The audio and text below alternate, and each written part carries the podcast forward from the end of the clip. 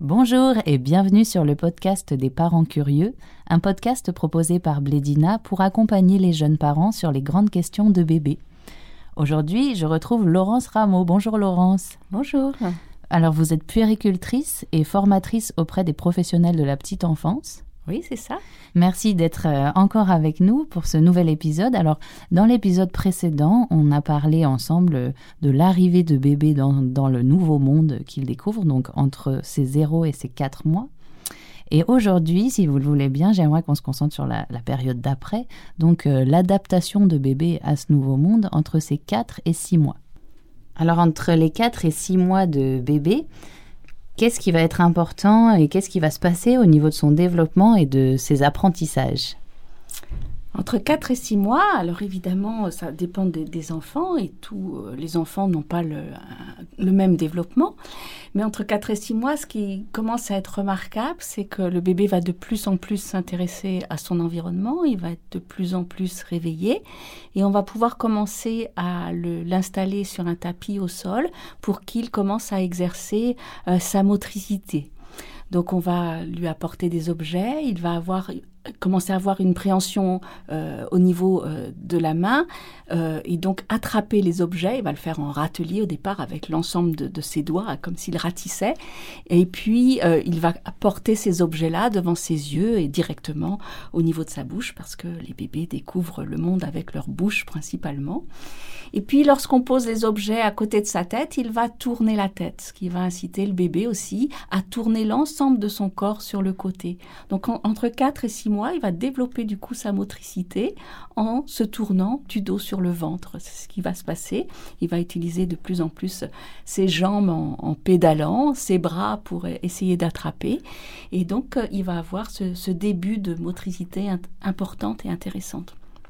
Pour pas les bloquer justement, eh bien, il faut éviter de leur mettre des portiques euh, au-dessus des yeux parce qu'ils ont du mal à détourner leur regard de quelque chose qui les stimule mmh. et ils vont rester bloqués dans cette situation-là et pas se tourner suffisamment d'un côté et de l'autre pour pouvoir développer cette motricité. C'est pour ça qu'on évite aussi les transats, euh, tous les endroits où en fait ils sont complètement bloqués avec quelque chose au-dessus de la tête un simple tapis euh, d'activité, ce qu'on appelle un, oui, enfin, un, simple, simple, tapis, tapis euh, euh, voilà, ça, un ça simple suffit, tapis quoi. avec un adulte à côté de lui Bien qui sûr. commence à lui parler parce qu'à cet âge-là aussi, euh, les bébés commencent à rentrer vraiment en interaction et avec euh, le babillage, ce qui fait qu'il comprend déjà l'alternance de paroles. Donc quand on va lui parler, mm -hmm. toujours en mamanet, alors comment tu vas, etc. Je te donne ce jouet, il a l'air de t'intéresser, ce, ce hocher. Eh bien, quand on arrête, c'est lui qui prend son tour de parole. Il va commencer lui-même à babiller et puis on va recommencer et donc on va avoir une discussion avec euh, son bébé à ce moment-là, pendant ces temps-là où il va vraiment commencer ses premiers apprentissages, les apprentissages avec les objets, les apprentissages de sa motricité et les apprentissages des interactions. Et on peut quand même se permettre de dire que c'est trop mignon à ce moment-là. Quand ils nous Bien répondent sûr. pour la première fois avec des petits euh, areux. Voilà. Voilà, oui. ça c'est la, la, récompense des parents. Euh, et ben oui, ça, ça fait beaucoup, beaucoup de choses finalement euh, très vite, hein, parce que quatre mois c'est là en un, en un claquement de doigts. Euh, si on parle un petit peu d'alimentation, alors entre 4 et 6 mois, ça a évolué aussi? Oui, c'est une période importante justement pour les bébés au niveau euh, de l'alimentation parce que c'est toute la période de la diversification alimentaire. -hmm.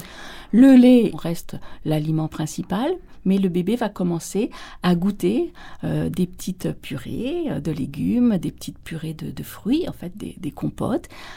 À cet âge-là, il peut goûter presque tous les aliments donc sauf les aliments crus ou les aliments peu cuits parce qu'il y a un risque bactérien plus important, et sauf aussi le miel parce qu'il y a une bactérie euh, qui peut se trouver dans le miel que, euh, qui est néfaste pour, pour les petits. Mais à part ça, il peut vraiment goûter de tout. À une époque, on, on se disait qu'il fallait faire attention à certains aliments qui étaient plus difficiles à digérer et autres. C'est pas vrai du tout. Aujourd'hui, on dit vraiment que les, les petits peuvent, peuvent vraiment, au niveau de la diversification alimentaire, peuvent avoir tous les aliments possibles. Euh, on commence généralement par les légumes, mais c'est juste parce que on se dit que si on lui donne un goût sucré, ben, il va s'habituer plus vite au goût, sucré qui est Ah bien oui. plus agréable et Ouais. donc qui est bien plus addictif. Donc pour pas lui donner euh, trop vite ce goût, on va plutôt donner des légumes et puis pas donner évidemment des, des- des produits qui n'apportent pas grand-chose et qui sont trop sucrés ou trop gras. Mais pour que les bébés euh, aussi acceptent le nouvel aliment, eh bien il faut du temps. Donc Mhm. il ne faut pas se dire en donnant une fois des épinards que bah il fait la grimace. Oui, il va faire la grimace parce que c'est un goût nouveau Eh et que c'est particulier. Mais il faut qu'il ait au moins goûté une dizaine ou une vingtaine de fois l'aliment pour s'habituer à cet aliment-là et l'apprécier. Donc il faut pas hésiter à Et même les redonner. bébés qui ont, qui ont été allaités et qui du coup ont, ont déjà eu des goûts un petit peu différents. euh, Oui, même les bébés. Et surtout, eux, eux, ça sera un petit peu plus facile parce que le lait maternel va changer de goût à Oui, chaque fois ça. que la maman va manger des choses différentes. Donc là, évidemment, euh, c'est plus simple. Mais alors que le, le lait euh, en biberon a toujours, toujours le même goût. Mais pour autant, ça change quand même le goût. Des épinards directs et des épinards qui passent par le Oui, lait oui. maternel, c'est pas tout à Ah, fait pareil. J'imagine que c'est pas la même chose. Donc du coup, euh, ce sont vraiment des nouveaux goûts, euh, des goûts plus acides, plus amers, euh, plus sucrés. Et, les- et les bébés, ben, il faut qu'ils s'habituent, hein, c'est une nouveauté. Et euh, du coup, il faut du temps pour qu'ils apprennent que ces, ces goûts-là sont intéressants. Et c'est à cette époque-là qu'ils vont justement développer leurs papilles. Donc Mhm. plus ils auront des nouveaux goûts, plus leurs papilles vont être développées. Et donc il ne faut pas louper ce qu'on appelle l'âge d'or du développement des papilles, parce que c'est à cette période-là. Et alors, et alors, vous dites entre 4 et 6 mois, euh, est-ce qu'il y a un, un moyen de savoir quand euh, le bébé est prêt ou pas euh, Qu'est-ce qu'est-ce qui nous dit qu'on peut commencer à 4 mois plutôt qu'à 6 Non, en fait, on va commencer à 4 mois. Oui, le mieux, c'est de commencer à 4 mois et on se dit que jusqu'à 6 mois, on doit avoir à peu près, le bébé doit avoir à peu près goûté à tout. Une palette de goût, d'accord. La ok. palette. Hein, donc on commence à 4 et puis euh, on essaye tout. tout Oui, donc euh, entre 4 et 6 mois, au-delà finalement de la fonction nutritive, parce que c'est le lait qui reste quand même euh, la base de l'alimentation, là c'est vraiment euh, le moment pour euh, développer le sens du goût finalement.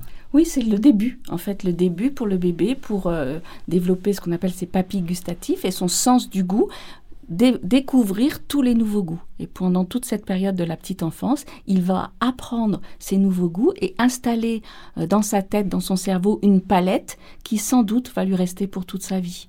Donc Ah. c'est pour ça que ça a de l'importance. D'accord. Alors tous ces nouveaux goûts sont importants pour les enfants. Pour autant, c'est le lait qui reste le, le pilier de son alimentation. D'accord, très bien, c'est noté. Est-ce qu'on peut se parler un petit peu du sommeil maintenant, du sommeil de 4 à 6 mois, parce que là aussi il y a du changement, de l'évolution. Ben oui, justement parce que le bébé a atteint un poids où, où il peut, cette fois-ci, dormir toute la nuit. Ah, Ah, donc là, bonne nouvelle pour, les parents. Pour autant, ça se fait pas en- avec un claquement de doigts Et comme non. ça.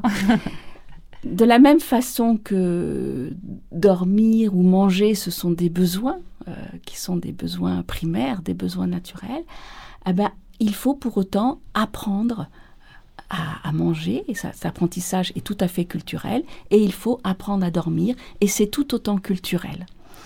Et autant on comprend que pour l'alimentation, ça se fait, qu'on va manger à table euh, avec une cuillère. Évidemment, c'est dans, dans sa chaise haute, par exemple, mais que c'est de cette manière-là que l'on mange et que le bébé va apprendre petit à petit jusqu'à se servir de sa cuillère lui-même. Autant, pour le sommeil, on n'a pas forcément toujours autant conscience que c'est un apprentissage aussi que le bébé va faire et que pour apprendre à dormir dans son lit, dans son berceau, parce que nous sommes dans une société de lit et de berceau, dans une autre société, dans une autre culture, ça peut se passer différemment, eh bien, il lui faut du temps, du temps de cet apprentissage. Donc, il faut qu'il reste dans son lit, dans son berceau, qu'il comprenne que c'est là qu'il doit dormir et que ses parents le rassurent en lui disant, écoute, tu es très bien dans ton lit, moi j'ai confiance en toi, eh bien, je pense qu'il est temps pour toi de dormir. Et c'est par la régularité que le bébé apprend que entre ces phases, ces différentes phases de sommeil, eh bien, euh, euh, il est réveillé et il peut se rendormir seul dans son lit parce que c'est ça qu'il est en train d'apprendre. C'est la régularité euh, qui est importante. Si on a des ruptures de régularité avec l'idée que si tu pleures, je te prends, je te berce, je te repose, je te rendors, je te mets avec nous, je te mets plus avec nous, etc., eh bien, il est perdu dans son apprentissage. La régularité permet d'apprendre. Les ruptures de régularité le perdent et il sait plus ce qu'il doit faire. Et donc c'est cette régularité qui va permettre au bébé de pouvoir faire toute sa nuit. Très bien. Et donc, euh, par exemple, euh, pour les bébés qui qu'on a beaucoup endormis dans les bras, vous, vous, vous conseillez euh, à, vers cet âge-là d'essayer de les endormir dans le berceau? C'est un choix parental à faire. L'un et l'autre sont pas ni mauvais ni bons, c'est pas le problème. En tant que c'est régulier. Tant, que c'est régulier. Si le parent souhaite toujours endormir son enfant dans les bras parce qu'il y trouve du bien-être et qu'il pense que c'est bien pour son enfant, il faut qu'il continue, mais qu'il ne demande pas à son enfant de savoir autre chose. Oui, d'accord. Si le parent décide que c'est mieux qu'il s'endorme tout seul dans son lit, euh, tout en étant accompagné, évidemment, il n'est pas abandonné dans son lit en train de pleurer, eh bien, c'est le moment où le bébé le, peut le faire, cet apprentissage apprentissage-là. D'accord. C'est 4-6 mois, c'est, il commence à en, être capable. Quoi. Il en est capable. Très bien. Merci beaucoup, Laurence Rameau. C'était encore une fois très instructif. Merci pour, euh, pour euh, tout ça. Merci de nous partager votre euh, savoir, vos connaissances. Et évidemment, on rappelle encore une fois que ces étapes sont indicatives. Hein. Chaque bébé suit son propre rythme et chaque parent bah, suit son propre bébé. Merci beaucoup encore une fois. Vous pouvez retrouver, chers parents, toutes les étapes euh, de développement de bébé selon son âge dans le podcast des parents curieux. Je vous dis à bientôt. À très bientôt. C'était le podcast des parents curieux, un podcast proposé par Blédina.